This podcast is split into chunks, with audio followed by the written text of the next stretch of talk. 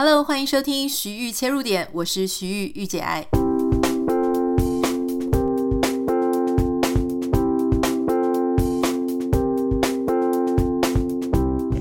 Hello，今天这一集的节目呢，想要跟你分享一则我在《华尔街日报》上面看到的新闻。我觉得这个新闻很有趣，也可以让我们从这个新闻的背后呢，稍微延伸一下来做一点讨论啊，就是关于。呃，小国的弹性以及我们人生的自由度。这个新闻是这样子的，其实大家都知道，因为 coronavirus 的关系，所以其实全球有将近百分之三十的劳动力现在都在 work from home，就是都在远距工作。那其实呢，这样子相对应，其实也有上百万的学童，他们只能用远距上课，观光业也受到非常严重的影响。那其实大家知道，小朋友在家里用这个远距上课呢，其实是不是很容易的？特别是这个父母啊，他必须要一直在小朋友的身边。那有一些特殊的状况的小朋友，可能有一些呃。体能啊，或是精神上障碍的小朋友，他其实在求学阶段非常的困难。那当然，大人也不是很容易，因为你想，如果你是这个关在你们家的公寓或是大楼里面，关这么久，真的是快要发疯了。其实我们从美国回来就是隔离十四天嘛，那十四天其实我就已经感觉到已经。非常的受不了。如果是家里住在南部，比方说你有一个透天厝的话，其实还好，因为你有一个足够的活动空间。可是因为在台北，大家其实房子都不是很大，那种关起来就非常非常的有感哦。所以今天这一则新闻呢，我觉得很有趣。他说啊，其实有一些度假小岛，好的岛国，特别是像百慕达、巴贝多这一些。岛国国家，他们在 coronavirus 的期间呢，居然推出了一项我觉得非常有创意的政策，就是他们给这些呃平常在家 work from home 的旅客一年的旅游签证。那这个旅游签证呢，它其实不只是旅游，它欢迎你在他们的国家、他们的岛屿上非常漂亮、碧海蓝天的地方度过你的 work from home 这一段长假。那其实你知道说，其实这些国家呢，为什么他们会推出这样子的非常看起来很厉害的方案？其实一直都在跟各位讲，我觉得做生意就是这样，你左手有产品，右手有客户，其实这就是一个生意的契机。那他们左手的产品是什么呢？当然就是他们国家非常漂亮的那种，刚刚有讲就是碧海蓝天呐、然后呃很令人向往，觉得度假呃可以住越久越好的那种环境。他右手边的客户呢，就是一群可能在纽约啊、世界各地这种大城市，在大楼里面、公寓里面已经关到已经快要不行的这些啊、呃、旅人。那他们呢，其实就诶，你只要符合他们国家的规定啊，例如说他也是需要。呃，隔离十四天，他也是需要说哦，你可以检疫，提出你是阴性的证明，这样子的话，你就可以付一笔钱，然后去申请他的这个签证，你就可以在那个国家待上一年，而且呢，更令人就觉得非常的吸引的地方，就是你的小孩可以在他们的那边。啊，他们会提供一些学校啊，你十二岁的孩子以内呢，他其实你都不用担心，他们会带着这些小孩去运动啊，还有去学习，听起来是不是非常好呢？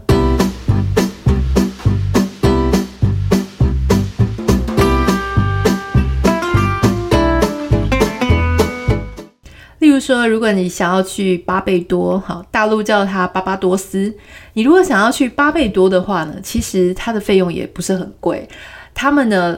单人的话是两千块美金，也就差不多台币六万块。那如果是一个家庭一起申请的话呢，是三千块美金，也就是差不多台币是十万块哦。你就可以在那边待一整年。那事实上，旅游观光业呢是占八倍多这个国家的 GDP 的百分之十二，所以其实是这个非常至关重要的产业之一哈。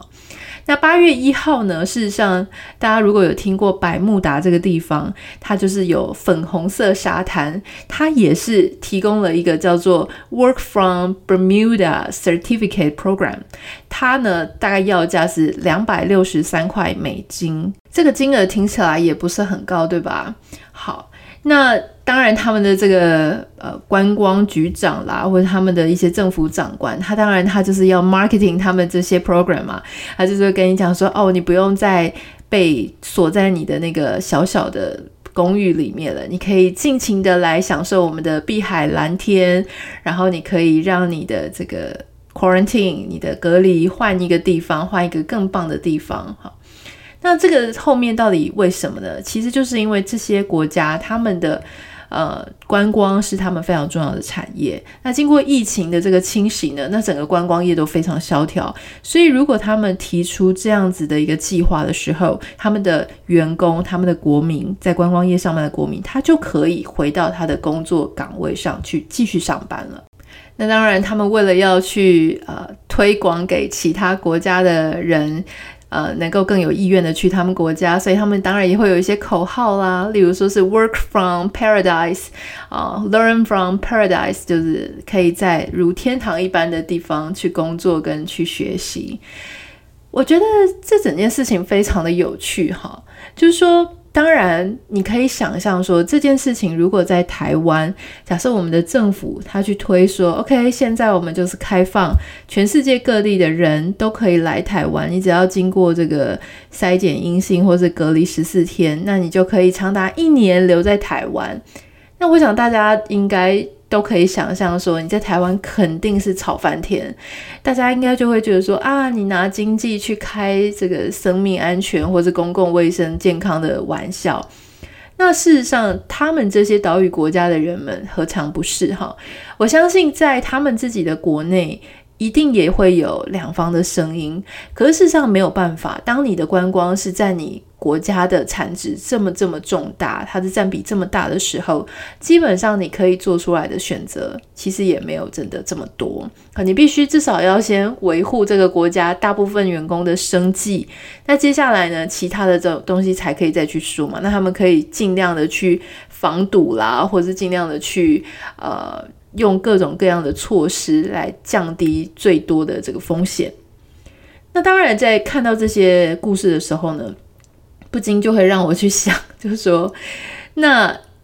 为什么它会造成台湾现在他可能不会去想这件事情，但是其他的海岛国家会去想呢？当然，你可能会，如果你永远都觉得说台湾是不够好啊，或是你会谴责台湾的话，你可能有一方的想法，你会觉得说是因为台湾的政府可能没有这个弹性或没有这个创意，所以他没有去想到这些事情哈。但是当然，另外一种方向去想，其实是或许台湾它没有被掐到。这么紧，非得去做这件事情不可。也就是说，因为除了观光产业之外，目前我们还有很多其他的产业正在维持、继续维持一些正常的运作。哈，当然，我相信今年的呃，不管是市场啦，不管是大家的生计，其实都比之前更辛苦。可是目前我们至少还没有被掐住手脚，就是说我们有很多事情不能做，非得这样子去做不可。所以。这告诉我们什么呢？其实我我个人认为，其实这是因为我们至少还有一些选择权，还有一些自由度，让我们可以不被掐住，而可以做那样的事情。其实从这个角度上看来，那人生何尝不是这样子呢？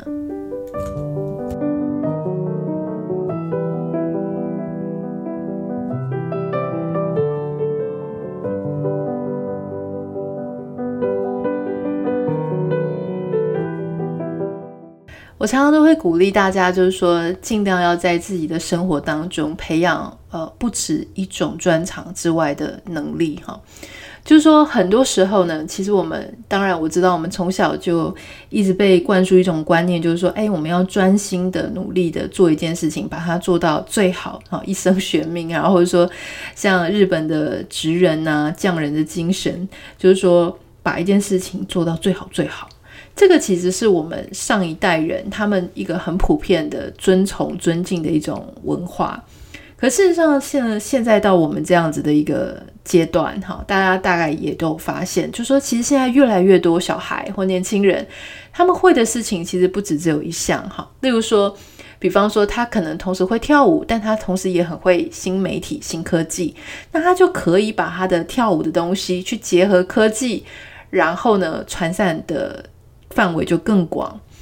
那这个其实是都是多种能力的结合。那有一些人他可能是结合不同的两种能力。我个人认为，在我们现在的状况下，因为其实我们很多未能预期、无法预期的事情，它的这个变化越来越快，而且它不是像以前我们从传统媒体过渡到现在的媒体这样子的速率。当科技发展到一定的程度的时候呢，它的机器的学习能力或者科技的学习能力，它自我去做呃创新的能力，其实它的速度是不可同日而语的。所以，当我们所面临的环境，它是这么的这个有机，它那么的我们无法预期，它天天就算你睡觉的时候，它也一直不断的在改变，它不断的在朝一种未知的方向去前进的时候，其实你更需要不止一样的专业能力。当我们不是只把鸡蛋放在同一个篮子里的时候，其实呢，它就换句话说，它就让我们未来有更多的选择权，因为。其实我们没有半个人可以确定说，我们现在手上的能力，他会不会某一天他就过时了，或是他会不会某一天遭遇到一件事情之后，诶，他就没有办法使用他这个能力。好，我个人认为，比起你所拥有能力的项目来说，更重要的是学习新能力的这种技能跟态度。啊，很多事情它不到。呃，比方说像我那个时候在念广播电视学系的时候，其实我们就有一堂课叫新闻学。老师那个时候呢，其实那个时候已经有电脑了，就是电脑呢很普遍的，大家开始在做简报，大概是我呃高中的时候。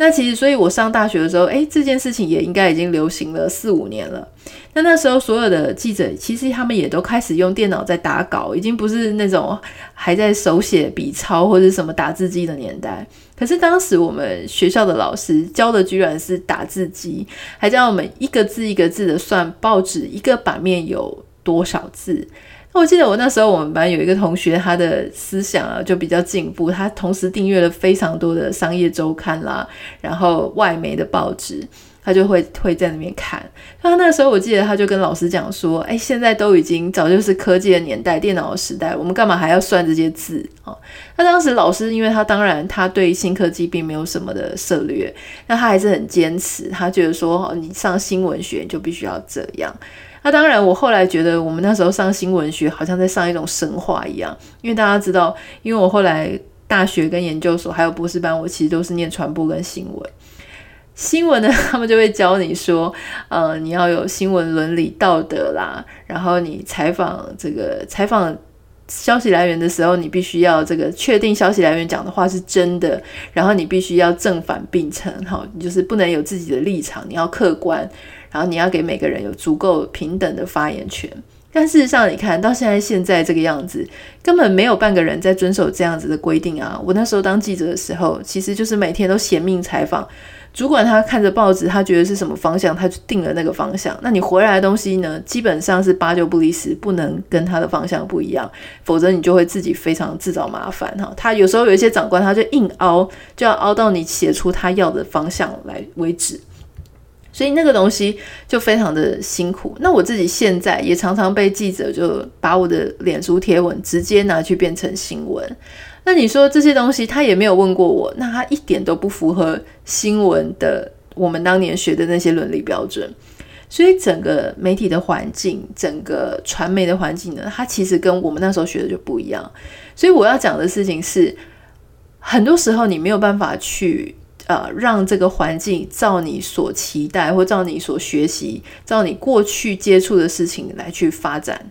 那你唯一能做的事情就是，诶，我为什么现在还可以成为一个自媒体的传播者？那个原因是因为我虽然没有用过去老师教我的那一套来做事情，可是我学习到。我怎么样去学一个新的东西？例如说，我去做 podcast，那我会去学说，OK，剪辑软剪辑软体要怎么做？那什么样子的麦克风是比较适合的？还有就是学影片的时候，我会去了解 YouTube 的平台，好，我要怎么样去呃上传，去怎么去剪接，怎么样让画面变得有趣。所以我觉得不断不断的让自己去学习，不要害怕新东西，这种态度是非常重要的。而你一旦掌握了这种学习新东西的技能跟一个开放的态度，那我相信不管你在发生什么样子的变化，无法预期的事件跟未来也好，你都可以成为一个比较容易上手跟进入状况的人。而我认为我们要培养的就是这样非常重要的能力，哈。所以说呢，其实像今天这个《华尔街日报》上面的这个新闻，岛国要开放他们自己。其实老实说啦，我是觉得，当然大家都知道那是有风险的，可是我是敬佩他们，他们还能够有这么有创意的去找一条生路哈。我认为能够且愿意找一条生路，都是值得敬佩的，好过于在那里然后就是直接等死啊，就是没有什么方法去面对这种挑战。好，所以希望今天的节目呢，大家可以稍微在从中得到一些收获。那我也要推荐大家哈，就是说，其实我自己常常会说，我觉得一个人持续不断的学习跟吸收新知，真的是非常重要的一件事情。那我有几个非常常看，然后我自己很喜欢也很推荐的这些媒体，我都常常会在节目当中跟大家分享。今天我想跟大家分享的是《华尔街日报》哈。风传媒其实跟《华尔街日报》有合作，所以如果你自己去订《华尔街日报》，你可能会比较贵一点。那你如果是跟这个台湾这边来去做年度订阅的话，会有优惠。那风传媒它跟《华尔街日报》这个 project，它也邀请了几个他们觉得说，诶，他的群众可能比较有对外媒接触比较多的一些听众朋友或是读者群，那刚好我们就嗯。被他们邀请来跟他们合作，所以现在呢，如果你透过我们自己的呃优惠链接点进去的话，你可以有非常好的优惠，而且有十个名额可以得到我的这个在家工作的这一本书，然后我觉得很开心可以分享给你。我想每天也许有些人会觉得说读英文的新闻媒体啊，或新闻的报道。好像有点吃力。那我觉得，就像我们之前讲说，一点一跟零点九的差别，你每天只要坚持自己多努力一点点，多阅读一点点啊，也许你每天一开始只能读一则新闻、国际新闻的量，那你开始慢慢的累积，我可以跟你保证哈，就是你一天一则，慢慢的就会进步到一天两则、一天三则、一天五则。那这样子慢慢来，其实你的这个不管是阅读能力，或是对国际事务的掌握的能力，都会大幅提升。那大家如果有兴趣的话，可以点我们节目的这个内容简介，上面会有这个网址，你可以自己再上去看一些活动说明，或是说你可以在我们这一则，这一则也会贴脸书，可以在脸书上面找到连接。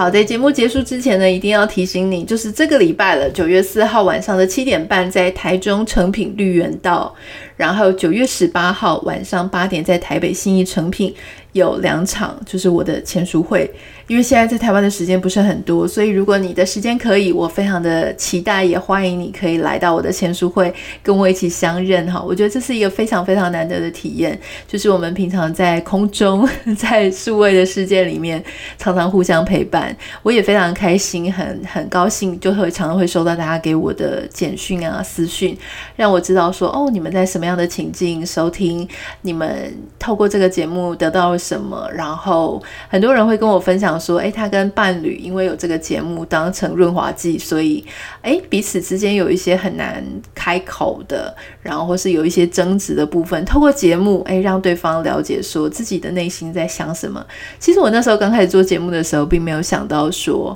可以带给大家一些实质上的一些帮助。我其实纯粹就只是希望能够陪伴大家而已。所以大家的分享都让我觉得非常感动，有时候我甚至就是在看你们私讯的时候，我眼泪都要流下来了哈。